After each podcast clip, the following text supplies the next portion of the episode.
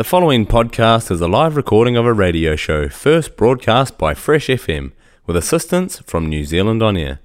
Fresh FM is a community access media station based in Te Tauihu, the top of the South Island, New Zealand.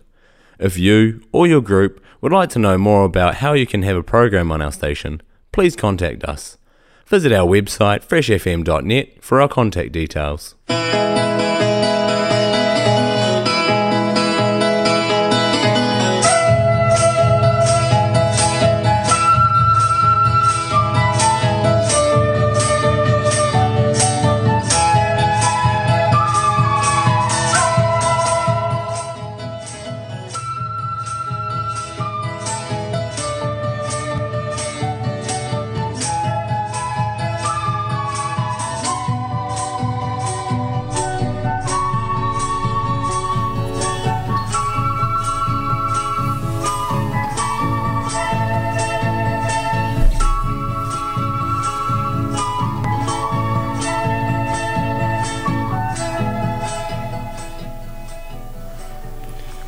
Hola a todos y bienvenidos a una nueva edición de Viva Latinoamérica aquí en el 104.8 Nelson Tasman Fresh FM. Hola Luz, hola Julio. Hola Jessica, hola Luz Zúñiga. Eh, como todos los jueves nos juntamos acá en los estudios de Fresh FM Nelson 104.8 para comentar y transmitir un poco de lo que ocurre en nuestra Latinoamérica querida. Buenas tardes, Luz. Buenas tardes, Julio. Hola a todos quienes nos están escuchando esta tarde a través de Fresh FM Nelson en el 104.8 del dial y a través de freshfm.net que nos estén escuchando, esperamos, en todo lugar donde haya un latinoamericano. Así es. Aquí estamos de vuelta entonces en el 104.8 en Viva Latinoamérica, aquí en Fresh FM.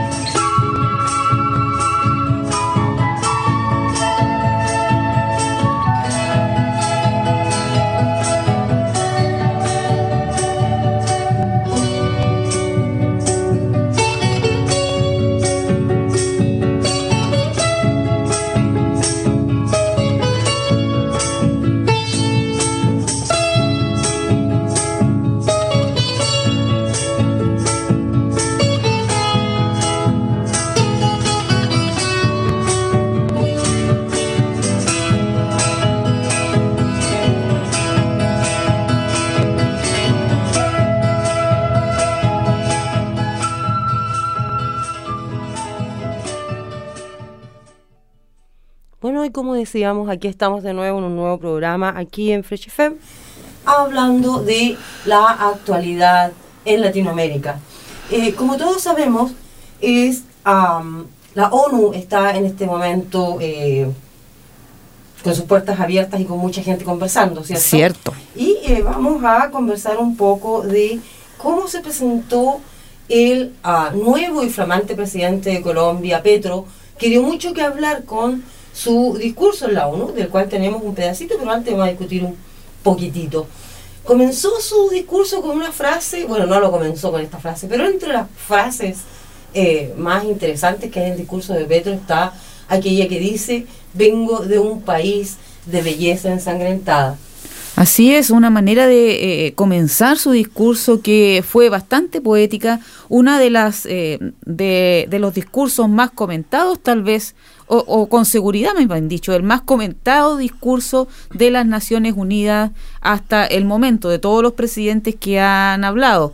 Y eh, recordemos que eso está siendo el anfitrión de, de, de esta sesión es eh, New York eh, y el anfitrión, por supuesto, es Biden, que tiene Oh. que haberle molestado mucho el contenido del eh, discurso de Petro. Probablemente porque, en definitiva, en, tratando como de resumir eh, el contexto en el que él se manejó, eh, calificó principalmente las energías fósiles, eh, la- el carbón, Sí. la- el tema de el tema de en el fondo equiparó la guerra contra las drogas que efectivamente ha fracasado en Colombia versus eh, la permisividad que existe eh, respecto de otros eh, componentes que igual dañan al ser humano, pero que sin embargo no tienen la misma preponderancia en la agenda política de los estados eh, que componen la, la, ONU, o que porque en definitiva es una instancia de conversación y volvió a incluso a reiterar su preocupación respecto al cambio climático y de cómo Colombia se ve inundada por un montón de químicos al momento de intentar, eh, eh, digamos, erradicar el cultivo de la, de la hoja de coca, que sigue siendo una planta sagrada para los antiguos incas y probablemente para los bolivianos que viven en las montañas.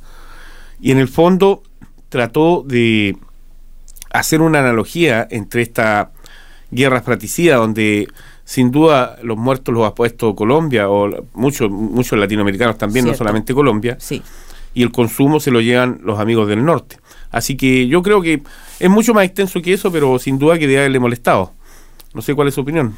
Sí, sí. yo estoy completamente de acuerdo. Eh, me parece que la postura de Colombia y de Latinoamérica en general en algunos temas durante esta ONU, debemos recordar que Latinoamérica jamás se presenta unida en tema alguno. Esta vez Latinoamérica tuvo alguna eh, unidad cuando vino el tema de la guerra y otras eh, cosas que están afectándonos a todos de manera sin igual, de manera igual. Pero Petro destacó precisamente por lo que tú estabas comentando, Julio, la eh, asimilación que hizo de la defensa de los productos fósiles como son el petróleo y el carbón y la, eh, indiscrimina, de la manera indiscriminada como están esta lucha contra eh, la de droga que tiene Colombia eh, asociada con Estados Unidos por tantos años y que en realidad ha resultado un fracaso no solo para Colombia, hay que pensar que Colombia es el país que tiene en el mundo más desplazados internos precisamente por esta guerra, 8 millones. Y hablando también de unidad latinoamericana, otro de los temas que, eh, o sea, todo ligado al mismo tema, porque bien dicho, el tema central de su discurso fue un llamado a todas las naciones a terminar la guerra contra las drogas y en vez de hacer eso, eh, enfrentar y mejorar las causas profundas de este fenómeno.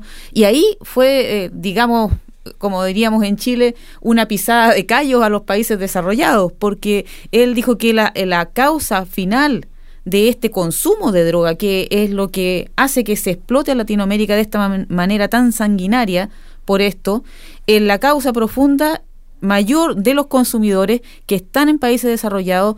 Habló él de su sistema centrado en otras adicciones que son precisamente la adicción a los combustibles fósiles y las adicciones al dinero y al poder que eh, crea vacíos que pretenden esta estas poblaciones llenar con la droga y por eso dos millones de consumidores mueren solamente en Estados Unidos por eh, motivo de las drogas. Exacto. Ciertamente que el tema central apuntó a decir que los intereses económicos de los poderosos son los que han puesto en fondo en riesgo la vida del planeta. Lo hemos dicho eternamente en este programa también. Además, eh, lo, confirmó Petro, así que eso le da un mayor valor. ídolo. Sin duda. Y comentó que es hora de proteger el planeta. Eh, quedó como dando la duda respecto de quién respecto al tema de la cocaína y parece que él lo aclaró después en una entrevista posterior. Entonces habló de regulación. Claro. De una regulación que no es lo mismo que legalización, sino que más bien eh, enfrentar el problema como una enfermedad. Claro. Y no como un... Eh, claro, y enfrentarlo desde la... No como una guerra, no como una perspectiva de la guerra. Exacto. Desde la perspectiva de los países consumidores. Fue algo bien interesante lo que dijo Petro con respecto de eh, quienes al final reciben el producto final, porque no nos olvidemos que Colombia sí lleva la, la hoja de la coca, pero la coca en sí y todos los productos y subproductos no son producidos en Colombia, ¿cierto? Y la mayor cantidad de consumidores no viene precisamente de Colombia. En eso se centró. Y también aprovechó de, dar otro palo contra la guerra en general porque dijo sí estamos en, eh, condenamos la invasión eh, de Ucrania pero también la de Irak también la de Libia también la de Siria y condenó la guerra y hizo un llamado a toda América Latina a unirse para combatir juntos estos problemas, para eh, proteger la naturaleza, especialmente la Amazonia. Pues tenemos por ahí un una extracto, en extracto, son tres minutos del discurso de Pedro. No hay violencia. No, ¿cómo puede conjugarse la violencia con la muerte? ¿Cómo puede erupcionar la biodiversidad de la vida con las danzas de la muerte y el horror? ¿Quién es el culpable de romper el encanto con el terror? ¿A quién o qué es el responsable de ahogar la vida en las decisiones rutinarias de la riqueza y del interés?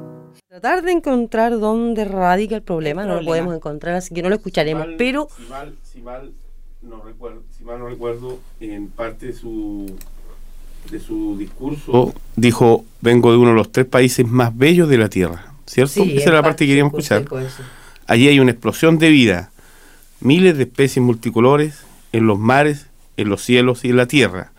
Vengo de la tierra de las mariposas amarillas y de la magia. Qué lindo, muy hermoso. Poético, muy poético. Muy poético. Ahora vamos, parece que Ahora sí que sí, bien. ahora sí que sí, ya. Ahora sí que sí. Vengo de un país de belleza ensangrentada. Mi país no solo es bello, allí también hay violencia. No, ¿cómo puede conjugarse la viol- violencia con la muerte? ¿Cómo puede erupcionar la biodiversidad de la vida con las danzas de la muerte y el horror? ¿Quién es el culpable de romper el encanto con el terror? ¿A quién o qué es el responsable de ahogar la vida en las decisiones rutinarias de la riqueza y del interés? ¿Quién nos lleva a la destrucción como nación y como pueblo? Mi país es bello porque tiene la selva amazónica, la del Chocó, las aguas, las cordilleras de los Andes y los océanos. Allí en esas selvas se emana oxígeno planetario y se absorbe el CO2 atmosférico. Una de esas plantas que absorbe el CO2 entre millones de especies es una de las más perseguidas de la Tierra. A como dé lugar, se busca su destrucción. Es una planta amazónica, es la planta de la coca, planta sagrada de los incas ustedes, mi país no les interesa sino para arrojarle venenos a sus selvas, llevarse a sus hombres a la cárcel y arrojar a sus mujeres a la exclusión. No les interesa la educación del niño, sino matarle su selva y extraer el carbón y el petróleo de sus entrañas. La esponja que absorbe los venenos no sirve. Prefieren arrojarle más venenos a la atmósfera. Destruir la selva, el Amazonas, se convirtió en la consigna que siguen estados y negociantes. No importa el grito de los científicos, bautizando la selva como uno de los grandes pilares climáticos para las relaciones del poder del mundo. La selva y sus habitantes son los culpables de la plaga que las azota. Las relaciones de poder las azota la adicción al dinero, a perpetuarse, al petróleo, a la cocaína y a las drogas más duras para poder anestesiarse más. Dictamen del poder ha ordenado que la cocaína es el veneno y debe ser perseguida. Así ella solo cause mínimas muertes por sobredosis y más por las mezclas que provoca su clandestinidad dictaminada. Pero en cambio, el carbón y el petróleo deben ser protegidos. Así su uso pueda extinguir a toda, a toda la humanidad. Ahí está Petro. Ahí estábamos escuchando unas palabras del discurso de Petro, ah, que se veía un poquito distraído por eh, esa primera parte con musiquita que no dejó comprender la maravilla, la poesía de este discurso y la mucha verdad, por decirlo de alguna manera. Eh, he escuchado poca gente hablar de esta manera tan coherente respecto de temas que afectan a su país en frente de eh, la ONU. Ahora debo decir, eh, te doy al tiro la palabra, Luz, que para mí la ONU no es un ente eh, realmente beligerante porque cualquier decisión tomada en ese lugar no tiene ninguna, ninguna, ninguna validez en el largo plazo. Luz. Bueno, quería decir yo respecto de eh, justamente este discurso tan importante de Petro, porque también el tono en que se refirió a, a los países desarrollados, que él los llama del norte, eh, se refirió a los países del norte, ustedes que vienen a, saquearnos y a todo eso, es primera vez que se, que se da un discurso con tanta, tanta vehemencia, eh, eh, enfrentando un problema que es la dominación de los países del norte. Y eh, fíjate que esto fue ayer y la razón de por qué la primera parte estaba con una música de fondo es porque yo lo pude bajar de la radio La Voz. el discurso de Petro lo puede uno bajar solamente completo, los 21,46 segundos, 21 minutos 46 segundos de discurso o los, los, pedacitos que, tres minutos que recopilamos, uno de ellos marcado. Así que bien difícil la tiene poder compartir este discurso tan importante. Pero a modo de síntesis les podemos compartir a nuestros auditores que en, en general se refirió a la fracasada lucha contra las drogas, que fue algo que comentamos, ¿cierto? Al cambio climático, a la condenación de la deuda externa de los países latinoamericanos, sí. a intento de salvar la selva amazónica y su ligación que tiene con el con la permanencia del género humano, porque estamos hablando de la selva como y de la hipocresía en el fondo del capital que se niega a postergar sus intereses económicos por defender eh, la vida. Era eh, eh, eso era como un a grandes rasgos más o menos lo que estaba planteando. Fue un discurso absolutamente inspirador desde mi perspectiva absolutamente inspirador. Es tiempo que miremos hacia adentro, es tiempo que miremos las cosas simples como una planta, eh, es tiempo que nos unamos todos también como latinoamericanos. Es algo que hemos venido diciendo en este programa por muchos, muchos años, los 11 años que hemos estado aquí, de hecho, eh, hablando de la unidad latinoamericana que hoy día eh, Petro está de alguna manera promocionando de nuevo, incluso con esta nueva apertura de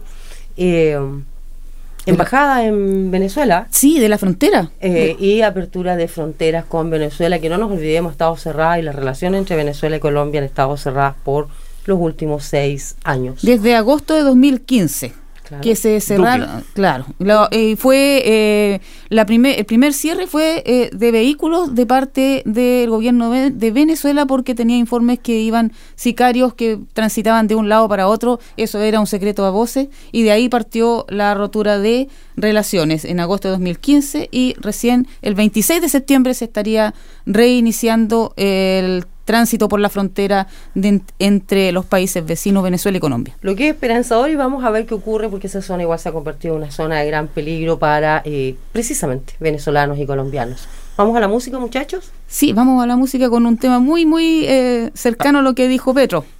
Canción con todos. Con todos los latinoamericanos. Latinoamericanos. Durante Covice.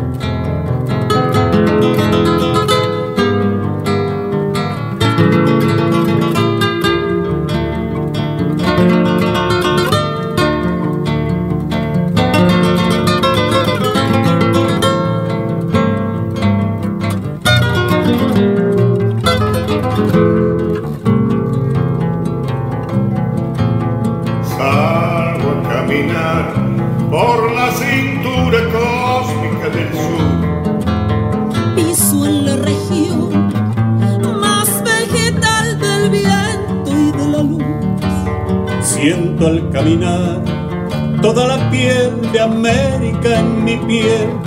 Y arde mi sangre un río que libera en mi voz su caudal. Sol de Alto Perú, nuestro Bolivia estaño y soledad. Un verde Brasil besa mi Chile, cobre y mineral Subo desde el sur hacia la entraña América total, pura raíz de un grito destinado a crecer. Y a estallar.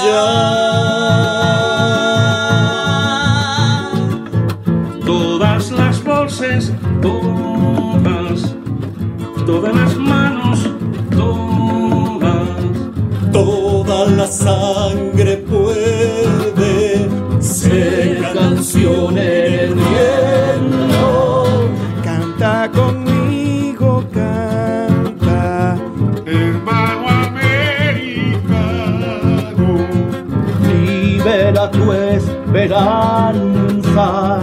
con un grito en la voz.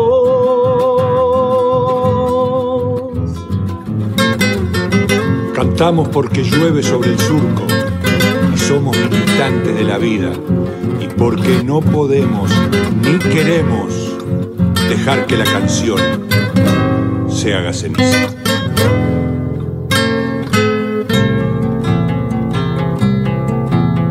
Y el Ecuador de luz Colombia, el valle cafetal. Cuba de alto sol, Nombra en el viento al México ancestral. Continente azul que en Nicaragua busca su raíz.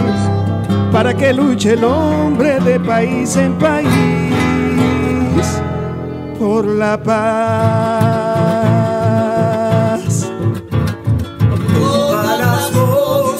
Todas, Todas las manos, todas, toda la sangre puede ser canción en el viento. Canta conmigo, canta. hermano americano, libre tu esperanza, con un grito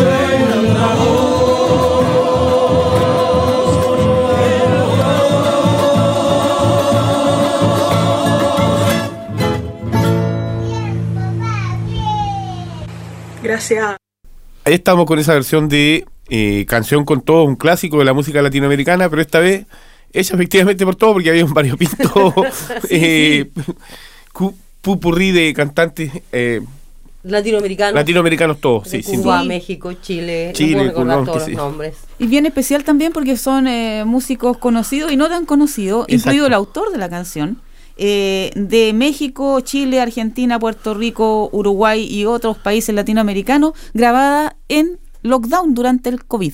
Fue un- fue una de esas tantas eh, iniciativas geniales que salieron durante el COVID de juntarse distintos músicos eh, vía online Claro. y, y, y crear eh, cover o cualquier cosa que a ellos se les ocurriera hacer. Sí, bien bonitas salieron eso. Bueno, Ya. bonitas las canciones, bonita la historia, bonito lo que acabamos de contar. Ahora nos vamos a ir a la parte fea de la historia. Ya. Ah, como todos sabemos, Brasil está muy cercano, dos semanas si no me equivoco, de sus próximas elecciones.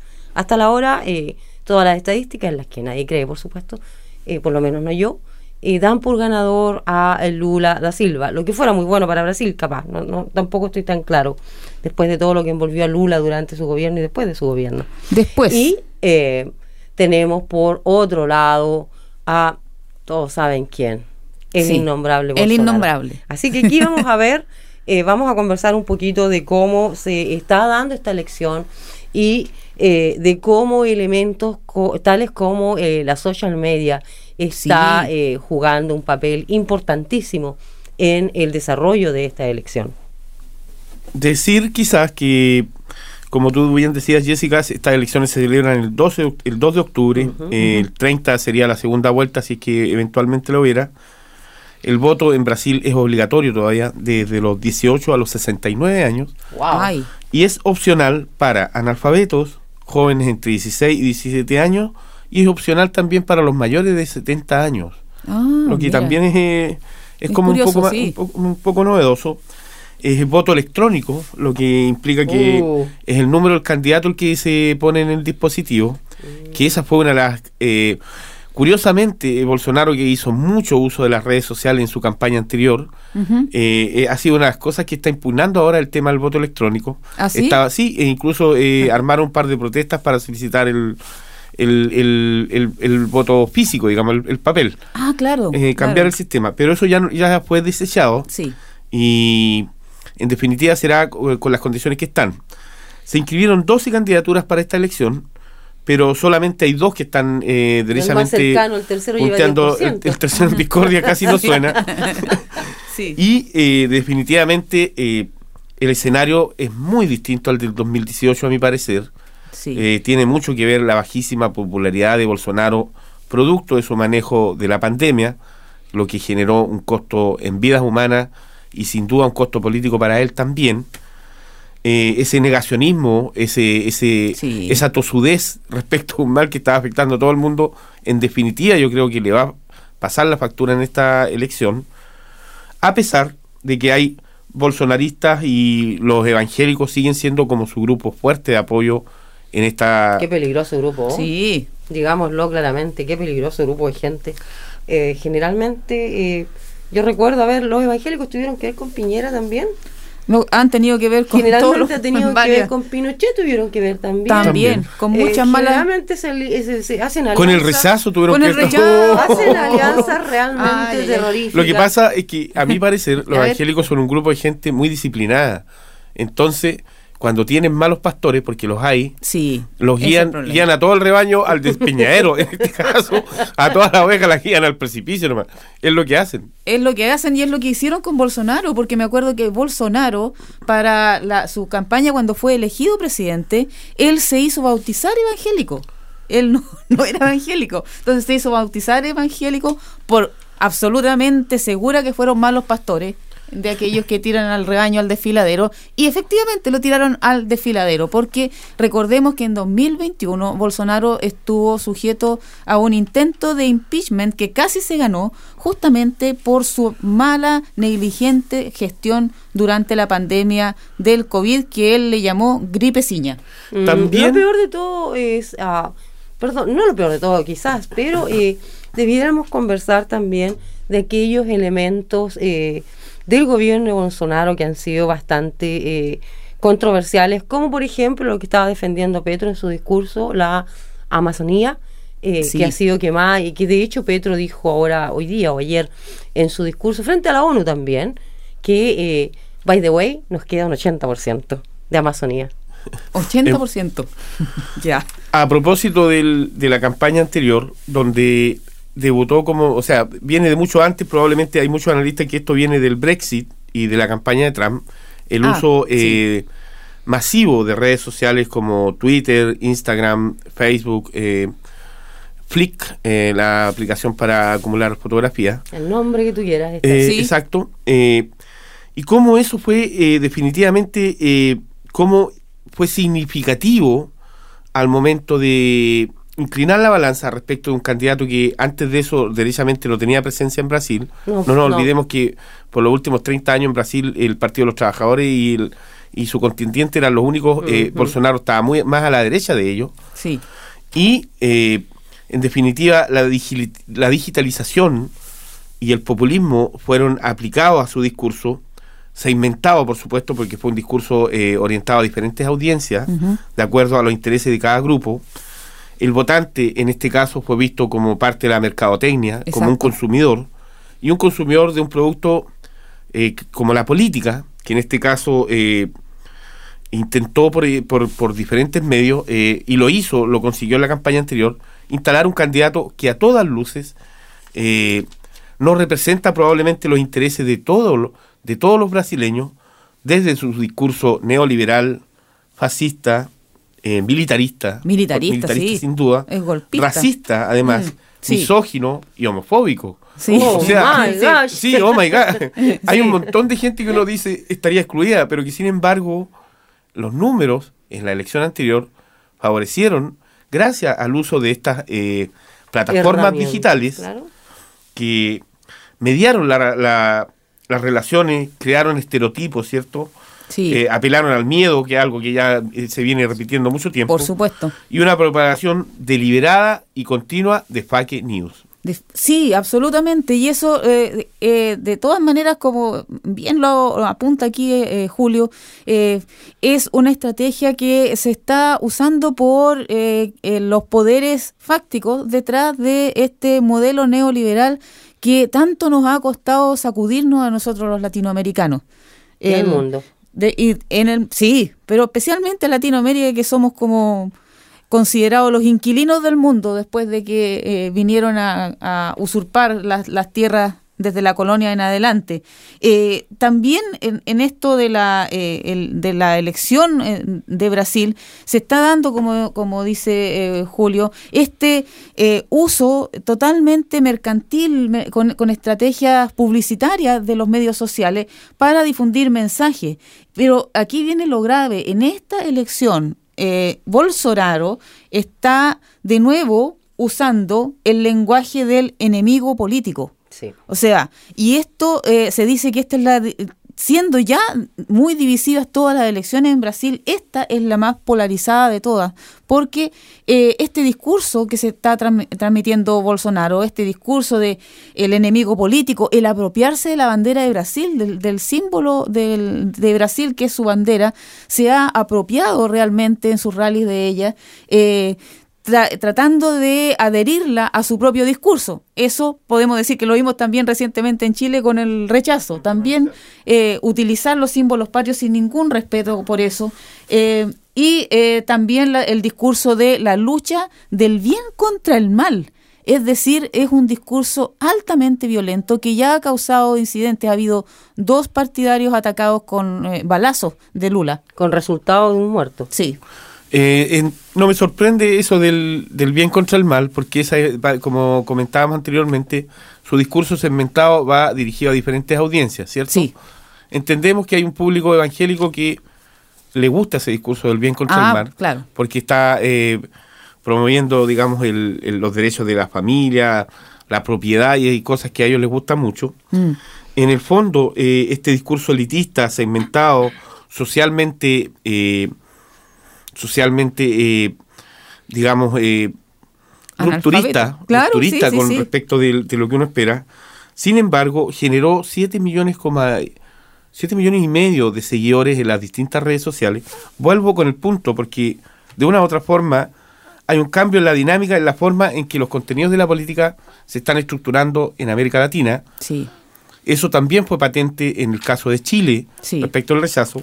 Sí. Pero aquí, en el caso de, en el caso particular de Bolsonaro, el uso de WhatsApp como dinámica de, de difusión de contenido funcionó. Sí. Porque si tú ves la interacción real en un principio que había entre el candidato y su gente era mínima.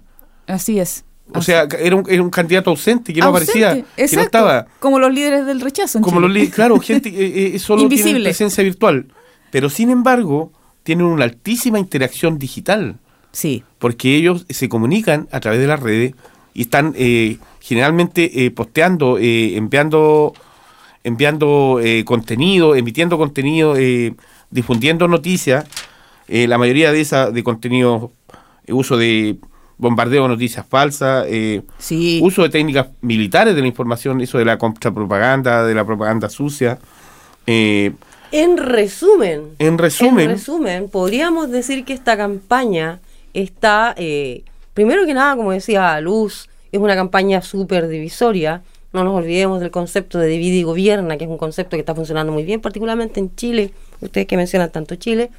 Eh, es una campaña eh, no solo divisoria, es más agresiva. Sí. Eh, no nos olvidemos, eh, Brasil es un país de cuántos millones. ¿Cuántos millones son los que están autorizados a votar? ¿Tienen alguno de ustedes una idea? algo así como Brasil tendrá unos 140 y Ciento algo. y algo Sí, millones, habilitados para votar porque son 260 Claro, y algo. 144, millones. no tengo la 144 cifra millones de personas van a Sí, votar. sí. Bueno, esperemos que estas 144 per- millones de personas eh, tomen la decisión correcta y lo que sea mejor para su país, pero hace mucho rato que estamos, Julio. Sí, Quizás eh, continuando con lo que tú estabas diciendo, Jessica, porque en el fondo es una elección polarizada respecto de dos visiones distintas. Claro. Sí. Una de izquierda y otra muy muy a la derecha de Far right. muy claro far right far right pensé que entonces eh, ¿qué proponen cada uno de ellos? ¿cuál es su programa digamos en esta en esta pasada? ¿qué es lo que están proponiendo? porque Lula da Silva en el fondo su eslogan es restaurar las condiciones de vida Discúlpame, ahí yo podría decirte algo, sí, porque en el gobierno anterior de Lula se consiguieron cosas tan increíbles y las hemos comentado en Sí, este programa sí, sí. anteriormente también, como que la gente de color entró a la universidad. Eh, cosas tan, tan, tan aparentemente sin importancia, pero que tienen mucha importancia. La educación tiene una importancia enorme. Lula sí hizo cambios positivos que afectaron de manera positiva a la sociedad brasileña. De yo estoy no mencionando lo- eh, parte de su programa de gobierno sin emitir juicios de valor a Sí. alcance entonces él lo que está proponiendo en esta pasada es una nueva legislación laboral que garantice la protección social porque en definitiva A eso concuerdo contigo Exacto. en que en el término de la protección social, sus programas sociales, muchos de ellos fueron recortados cuando Exacto. asume Bolsonaro. Sí, sí. Eh, una reforma fiscal, está hablando también, una nueva Mm. reindustrialización con nuevas bases, fortalecer la industria nacional. Está, su discurso está fuertemente eh, dirigido eh, a, o a un, un aumento de las obras públicas para reactivar el empleo, Ya. Eh, protección de la Amazonía o de la Amazonia, como quieran llamarlo, y también plantea una capacitación digital a la fuerza laboral. Están todos con eso porque si uno ve parte de lo que plantea Bolsonaro, también él está eh, planteando de consolidar la, con- la, la conectividad de los 5G. Ese es parte de su... ¿Del discurso. programa Bolsonaro? Claro, el Ah, programa ya, Bolsonaro. ya. Está vendiendo el producto 5G. Sí, Ya. el producto, eh, fortalecer el sistema de propiedad industrial, eh, porque parece... Fortalecer el sistema de, Pro- de propiedad, propiedad. industrial. Claro. O sea, profundizar el neoliberalismo en Claro, Brasil. claro. Esa es la propuesta de derecha y la ha sido siempre. combatir Claro el crimen organizado, a pesar que en estos cuatro años eh, sus avances han sido nulos. Nada. Por el muy contrario, poco. su policía ha actuado de manera irregular y corrupta. Sí. Eh, está hablando de, drones, de inteligencia artificial, el uso de eso para combatir el crimen organizado. Ya. Eh, y curiosamente, en esta pasada está cambiando algo que fue eh, algo muy eh, permanente en su política exterior en, en sus cuatro años de gobierno, que fue su aislacionismo. Bueno, en esta pasada está eh, planteando una participación activa en organismos tales como el FMI, Ya. la ONU, Ya. la OEA y otros de esa calaña. Sí. Yada, yada, yada. ¿Qué tal si escuchamos una linda canción que le hicieron a este cristiano cuando eh, estuvo cerquita, cerquita de ser impicheado, se dice en español Impiciado, también? Sí, impiciado. impicheado. Así que aquí vamos. Espera, espera, espera, espera, espera, espera. Ahí.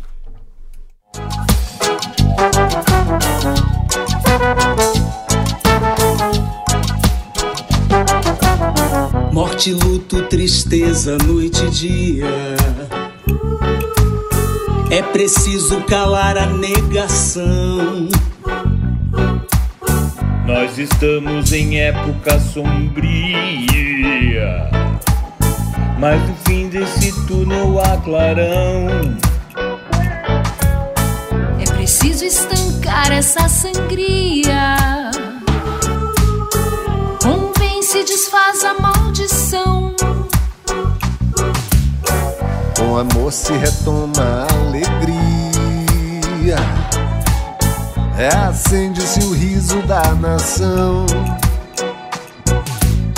Já que o anjo do mal não renuncia, tudo cobre com véu da escuridão. Vamos pôr toda nossa energia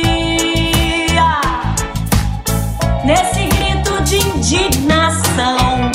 Homem sem juízo e sem noção não pode governar esta nação. O homem sem juízo e sem noção não pode governar esta nação. O homem sem juízo e sem noção não pode governar esta nação. O homem sem juízo e sem noção não pode governar esta nação.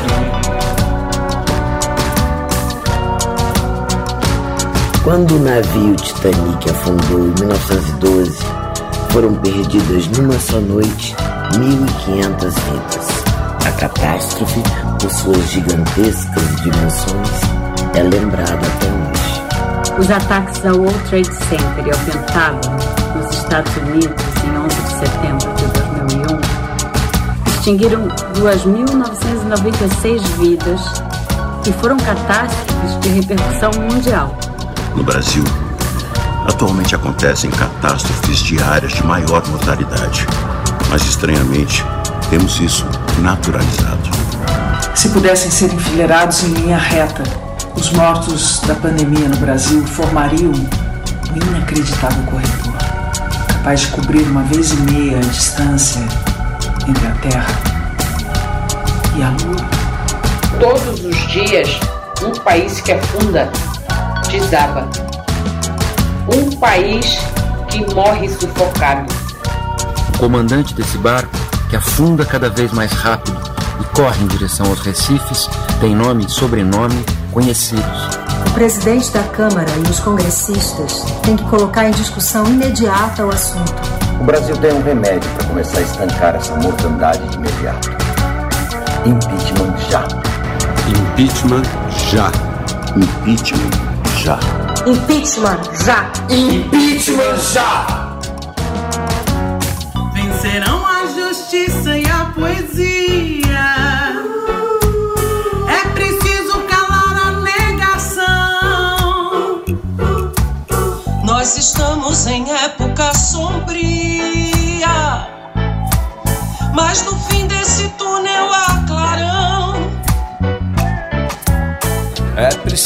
estancar essa sangria. Com o bem se desfaz a maldição. Com amor se retoma a alegria. Reacende-se o riso da nação. Já que o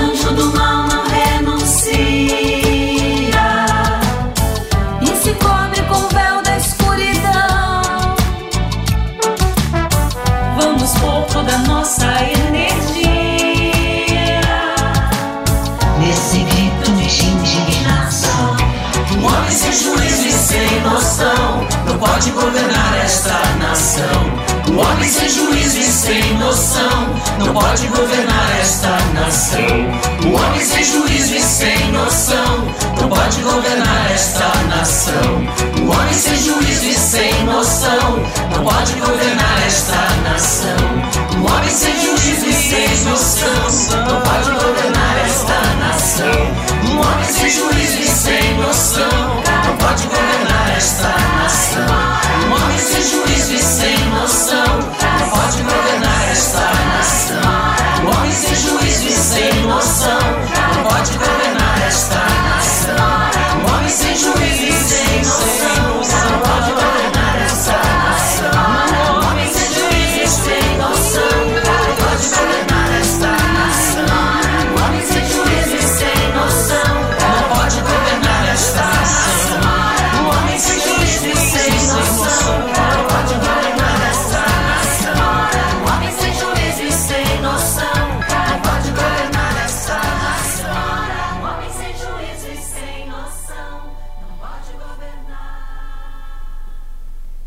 Ahí estábamos escuchando una canción hecha por no sé quién, para ser bien honesta, pero fue hecha para eh, pedirle a Bolsonaro que se fuera o para eh, esperar que fuera impicheado. Sí, hay otra canción ahora nueva, pero esa será para otra oportunidad. Y eh, también es harto difícil de bajar y encontrar y poder reproducir en Internet, lo que hace pensar en estas estrategias de las que recién hablábamos respecto de Bolsonaro. Bueno, aquí estamos dando vueltas por Latinoamérica en el 104.8 Fresh FM, en el programa Viva Latinoamérica. Hoy día vamos a conversar inevitablemente de lo que está ocurriendo en Chile. Obviamente, eh, ya llevamos un- unas cuantas semanas, tres semanas si no me equivoco, desde que nos dieron una patada en la guata a 5 millones de chilenos, otros 6 millones de chilenos. Mucho se ha discutido, mucho, mucho, mucho. Pero a la hora de los que hubo, lamentablemente los políticos están tomando primera escena de nuevo eh, y no sabemos por qué. Así, así nomás es. eh, es eh, muchas cosas se están hablando en este momento. En realidad, todavía, como bien tú dices, Jessica, parece que a uno lo eh, le hubieran pegado un- una patada en la guata eh, y todavía los análisis no están como dando conclusiones de eh, qué es lo que viene en términos de eh, voto por una nueva por una nueva constitución en Chile. Lo que sí eh, han salido eh, es aparte de, las- de las declaraciones de los distintos invol- involucrados, eh, es que el- la encuesta CADEM, que fue uno de los motores, se puede decir fácilmente, del rechazo con sus diseños de encuesta y la forma en que la aplicaban, esta vez fíjate que eh, sacaron su último, eh, su último informe y eh, el titular dice que el 49% de los encuestados prefiere hacer un nuevo plebiscito de entrada y 44% por un acuerdo político. Pero, pero, pero, más adelante en el estudio de CADEM dice la verdadera noticia. A dos semanas del plebiscito, el 76%, es decir, nueve puntos más que la semana anterior, está de acuerdo con que Chile inicie un nuevo proceso para que el país tenga una nueva constitución. Y eso está claro, fue, fue cerca del 80% lo que aprobó el plebiscito de entrada, que queremos nueva constitución. Se está de nuevo, incluso CADEM reconociendo que el mismo porcentaje sigue queriendo una nueva constitución. La cuestión de si Chile cambió o no, Hmm. como dijo en su Hmm. discurso Gabriel Boric, plantea sin duda eh, algunos desafíos respecto a lo que se viene. Eh, probablemente reconocer los errores del anterior proyecto, que es algo que tienen que hacerse. Eh, abrir un proceso de diálogo para llegar a un acuerdo de una nueva constitución con la gente, nuevas asambleas. Proceso eh, de diálogo, pero si ya hubo todo eso, Julio. A mí lo que parece descabellado es tener que volver a, a volver es que a ese comenzar. es el tema, va a tener que haber un nuevo proceso comenzar, constituyente. Volver a comenzar y eh, comenzar con la discusión de si lo que ya se hizo estuvo mal. Hay un trabajo, hay algo que valorar ahí, hay mucho que sacar de ahí. No podemos ponernos a pensar de que este negocio es algo que tiene que eh, recomenzar de nuevo. O sea, la, la constitución rechazada en, en- de salida es sin duda un insumo de la nueva propuesta. Por supuesto. Tal vez el único que existe. Probablemente, pero eso ya está claro que el- el 60 y algo por ciento de la gente dijo que no, rechazó. Y eso tiene que ser tomado en cuenta. Está siendo Como tomado en eso, cuenta. ahora, independiente que para llegar a eso haya habido desinformación, Ese mucha otro cuento, Lo desinformación. dije al principio, no fue Chile que votó en Eh, el fondo. Estamos Los árboles de no eso. dejaron ver el bosque sin duda, Yo Sí. creo. porque los escándalos eh, fueron más importantes que el contenido. Un par de pequeños Mm. escándalos. Las posturas al final terminaron por dividir el texto final, eh, las posturas de los mismos convencionales. Una campaña, sin duda, la campaña del rechazo que comenzó desde el primer día del comienzo de la generación de la propuesta constitucional, o sea, partió como con ocho meses de avance, porque la campaña de la prueba recién partió los últimos meses. Sí.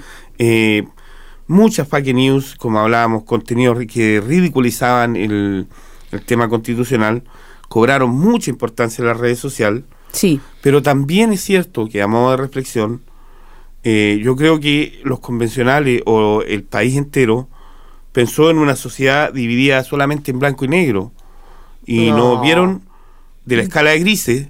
Prueba de eso, prueba de eso es que se pensó solo en términos de blanco y negro y mucha gente que votó en contra lo hizo por otras razones que no tenían nada que ver con el texto.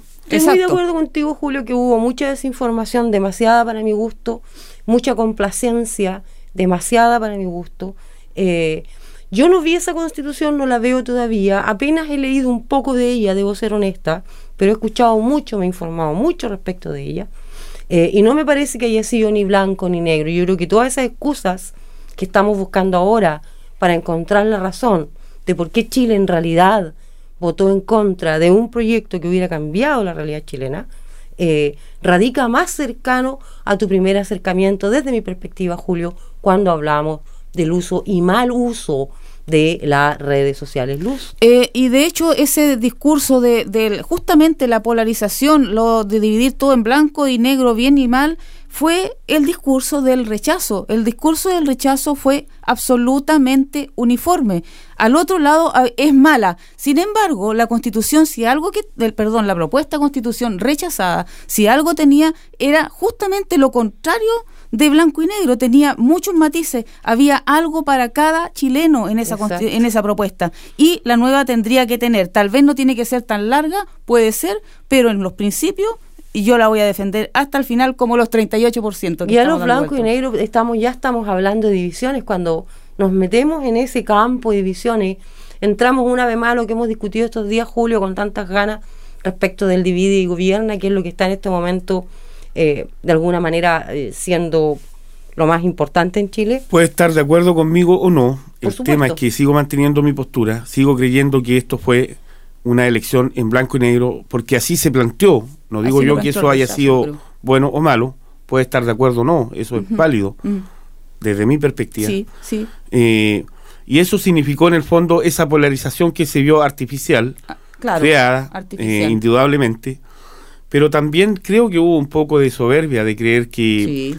de parte de los que estaban eh, en cargo de redactar esto, de creer que esta era la solución, la solución para, y en definitiva, eh, hubo un manejo comunicacional deficiente, sin duda. Eso sí, 100% un manejo de comunicacional deficiente y... eh, Desde la convención. Desde la convención, Sí. absolutamente, absolutamente sí.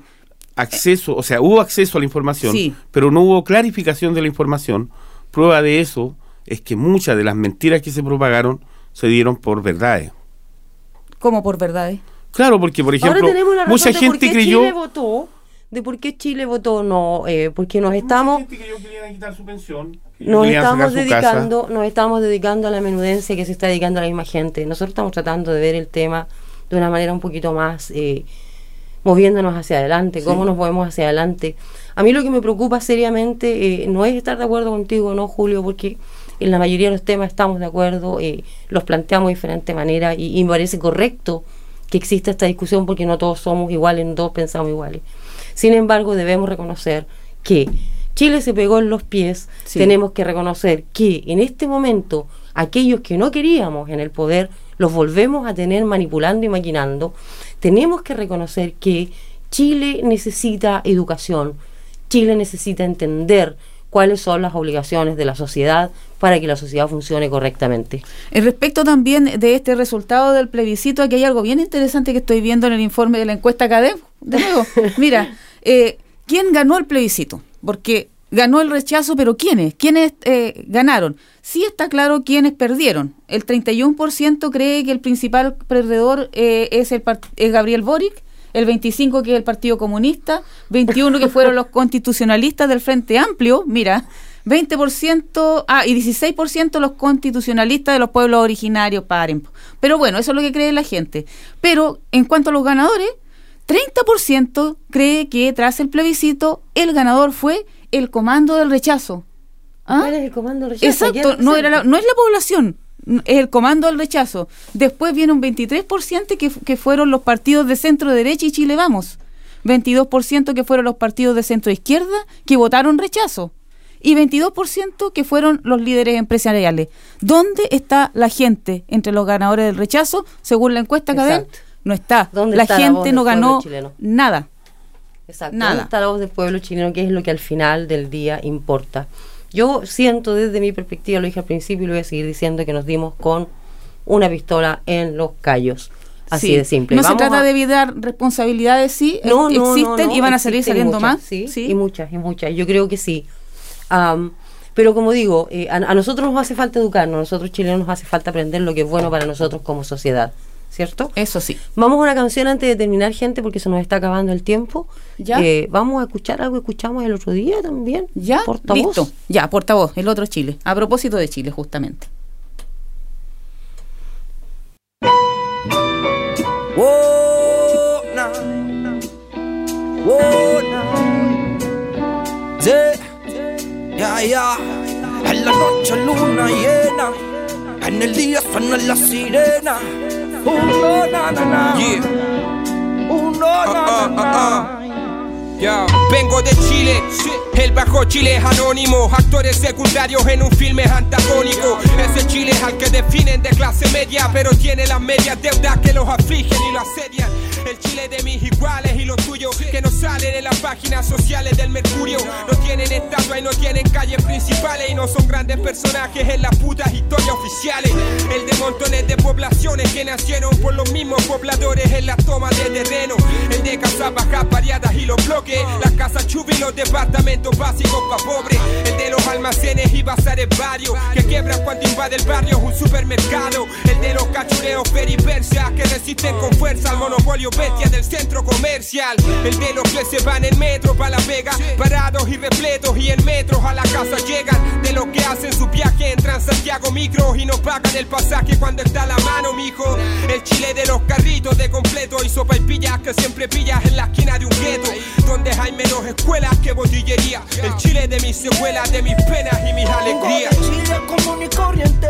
Ese que no salen comerciales de TV. Donde los vivos se abren porque aquí el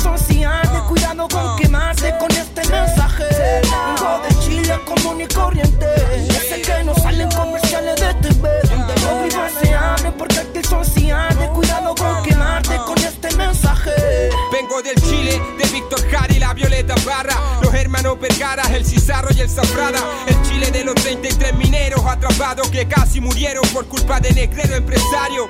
Ese Chile de los liceos industriales, particulares, subvencionados y municipales. El de universitarios endeudados que tienen que pagar como dos carreras más de las que han estudiado. El Chile que realmente sufrió con el cataclismo y perdió su vivienda, su familia y sus niños queridos. Un terremoto no discrimina y es verdad, pero si esta forma de vida es asesina y criminal. El de los hospitales colapsados, donde no hay camillas y te atienden en las sillas o en cualquier lado. Y en invierno los pasillos están llenos de niños enfermos y un infierno es si el auge no te ha abrigado. El de vendedores ambulantes, de estudiantes, deudores, trabajadores y cesantes. Frustrado, el de subcontratado, portuario, mineros, y obreros explotados. Vengo del Chile de la mayoría que cargan el lomo el trono de unos pocos todo el puto día.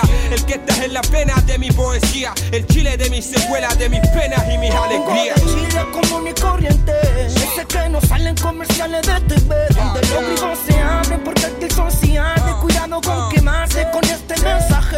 Vengo de Chile común y corriente, ese que no salen comerciales de TV, donde los abren porque aquí son cianes. Cuidado con quemarte con este mensaje.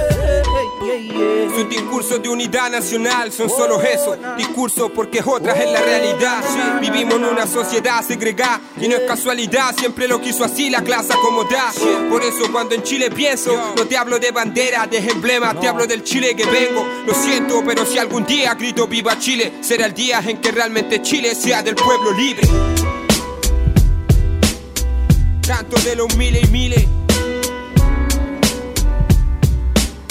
Desde abajo preparando los misiles. Ya. Es el poblacional. Uh-uh. Yeah.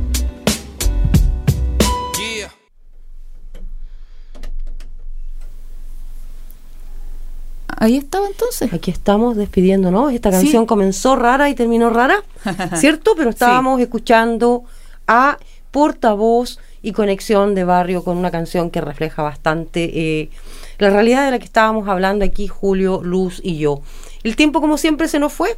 eh, entre medio de discusiones y eh, conversaciones de lo que ocurre en Viva Latinoamérica. Vamos a estar de vuelta aquí en 15 días más en el 104.8 en otra versión de Viva Latinoamérica con noticias, música e ideas de lo que está ocurriendo en nuestra querida tierra. Hasta próximo día, hasta, hasta 15 días más, Julio. Hasta 15 días más, Luz. Entre nos tanto, vemos en 15 días más. Nos vemos en 15 días más. Y que viva Latinoamérica. The podcast you just listened to was a live recording of a radio show, first broadcast on Fresh FM, the top of the South's community access media station, with support from New Zealand On Air. The funding of Access Media makes these podcasts possible. To find similar programs by other community access media stations, go online to accessmedia.nz.